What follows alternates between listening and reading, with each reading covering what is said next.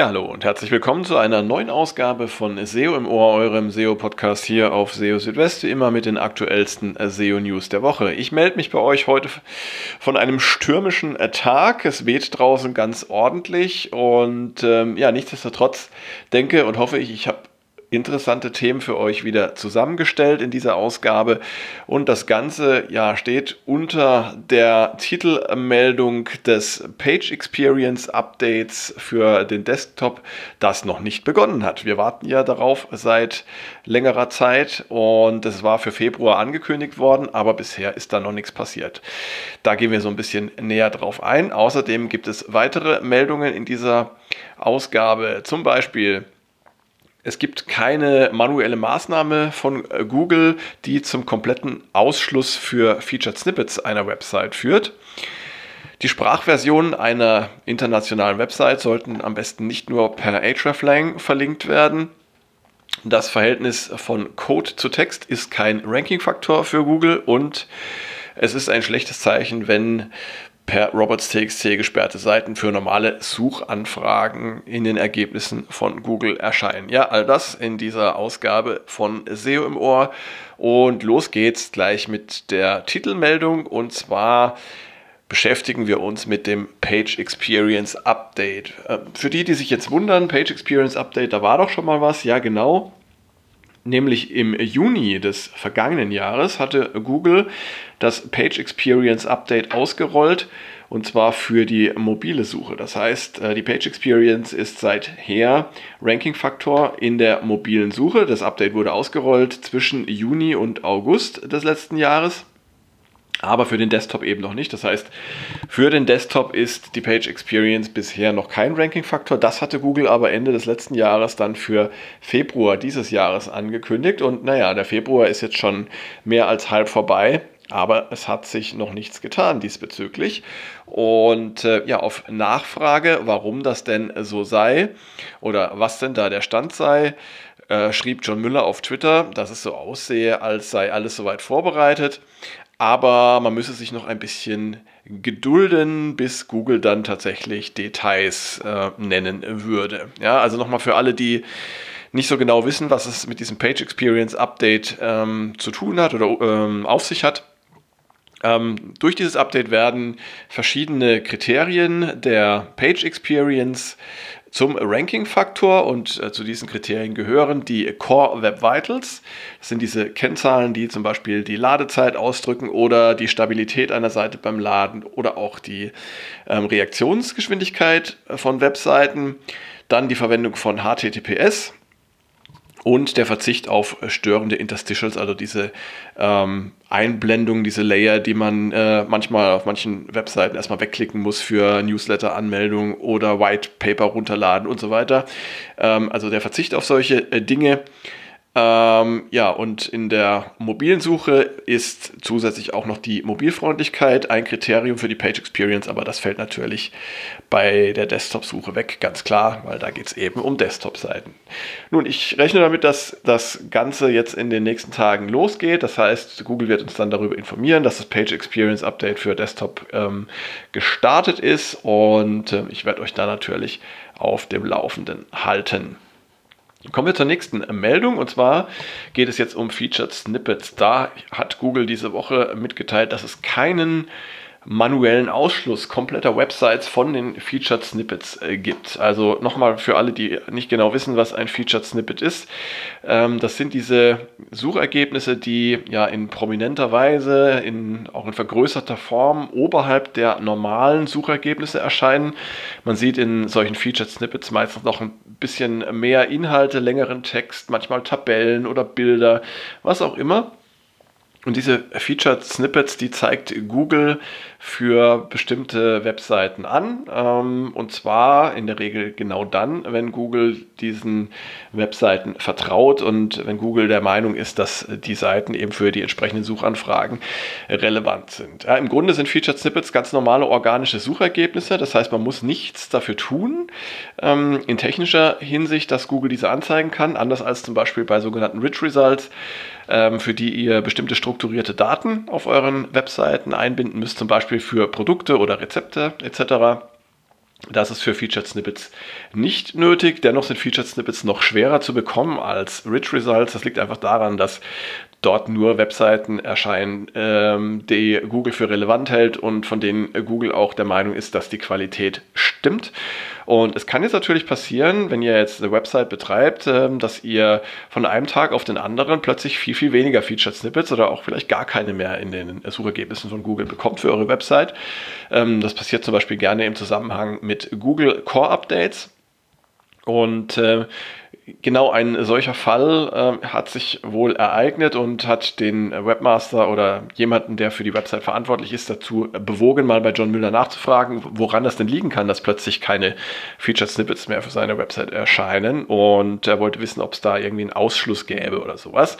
Und John Müller schrieb dazu auf äh, Twitter, er wisse nichts von einem, von einem manuellen Ausschluss ähm, für solche Featured Snippets. Ähm, er schrieb, dass sich solche Dinge einfach über die Zeit hinweg ändern würden und dass Google-Systeme eben versuchen würden, Dinge wie Qualität und Relevanz für Websites und für Seiten ähm, immer wieder neu zu bewerten. Und sowas passiert eben auch häufig im Zusammenhang mit äh, Core-Updates. Und ähm, Müller verwies außerdem noch zusätzlich auf zwei Seiten, die Google zum Thema Featured Snippets zur Verfügung stellt. Eine Hilfeseite und eine Seite für Entwickler auf denen man auch nochmal zusätzliche Informationen zu dem Thema finden kann. Also wenn ihr jetzt ähm, feststellt, dass für eure Website plötzlich weniger Feature Snippets angezeigt werden, dann gelten im Grunde ähnliche Empfehlungen wie bei der gesunkenen Sichtbarkeit äh, nach einem Core-Update. Ihr solltet einmal genau hinschauen, auch ähm, haben sich die Rankings eurer Website verschlechtert, wenn ja, welche, für welche Keywords?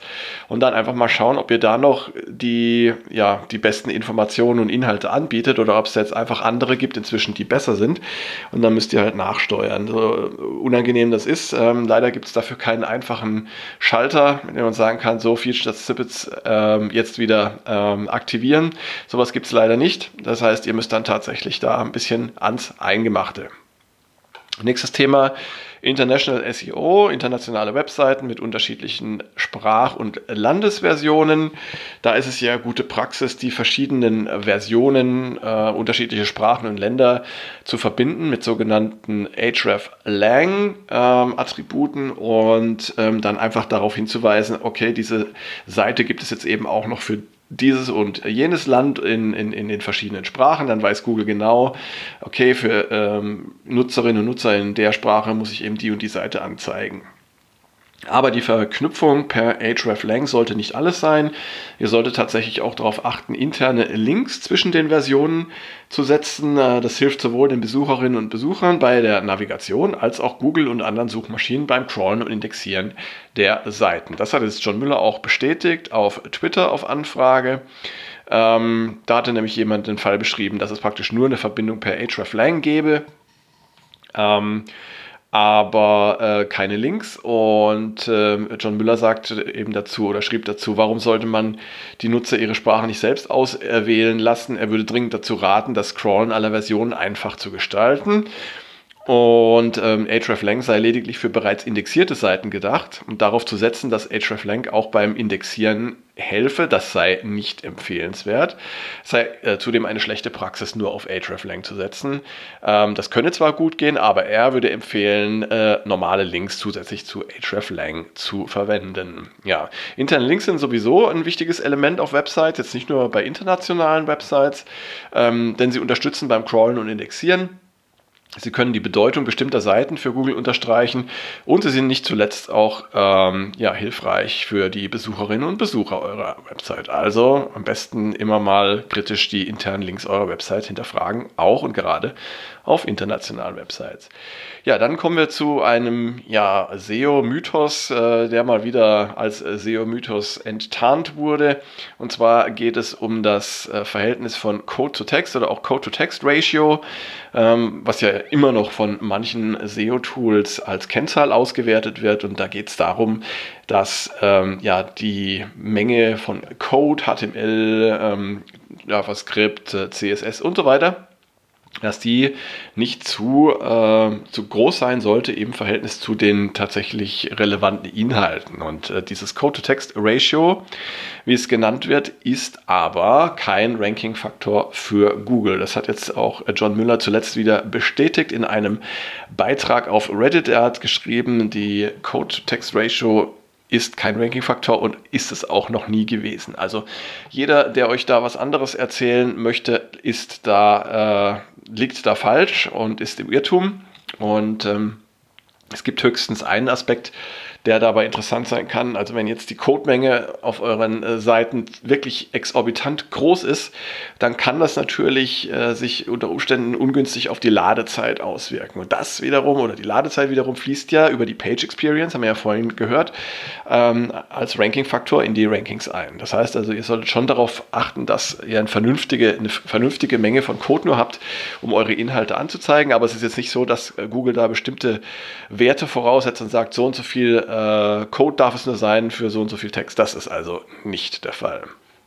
Ja, und die letzte Meldung in dieser Ausgabe von SEO im Ohr finde ich auch spannend. Da geht es um Seiten, die per robots.txt gesperrt sind. Ähm, und wie ihr ja wahrscheinlich wisst, kann es natürlich trotzdem passieren, dass Google Seiten indexiert, die per robots.txt gesperrt sind. Und zwar dann, wenn es einfach äh, Links auf diese Seiten gibt, über die Google auf diese Seiten kommt, dann ähm, kann Google diese URL eben erkennen von, von, von, von so einer gesperrten Seite, aber crawlt die Inhalte nicht. Und ähm, das hat zur Folge, dass äh, solche Seiten normalerweise nicht in den Suchergebnissen erscheinen, außer man sucht gezielt danach, zum Beispiel per Site Operator, dass man dann genau diese URL eingibt. Dann kann es sein, dass die dann eben auch in den Suchergebnissen erscheint. Es kann aber auch passieren, in seltenen Fällen, dass ihr für normale Suchanfragen solche äh, per robots.txt gesperrten Seiten in den Suchergebnissen von äh, Google findet. Und dann solltet ihr euch aber mal hinterfragen, warum ist das so und warum zeigt denn Google nicht äh, die Seiten an, die ich tatsächlich in den Suchergebnissen sehen möchte und die per robots.txt nicht gesperrt sind. Ähm, also genau, wenn das nämlich passiert, dass solche gesperrten Seiten für normale Suchanfragen in den Suchergebnissen erscheinen, dann ist irgendwas mit den, mit den Hauptseiten äh, nicht in Ordnung. Und genau darauf hat jetzt auch John Miller zuletzt in den äh, Search Central SEO Office Hours hingewiesen. Ähm, das heißt, wenn sowas passiert, dann kann es tatsächlich ein Problem mit der Qualität der übrigen Seiten geben.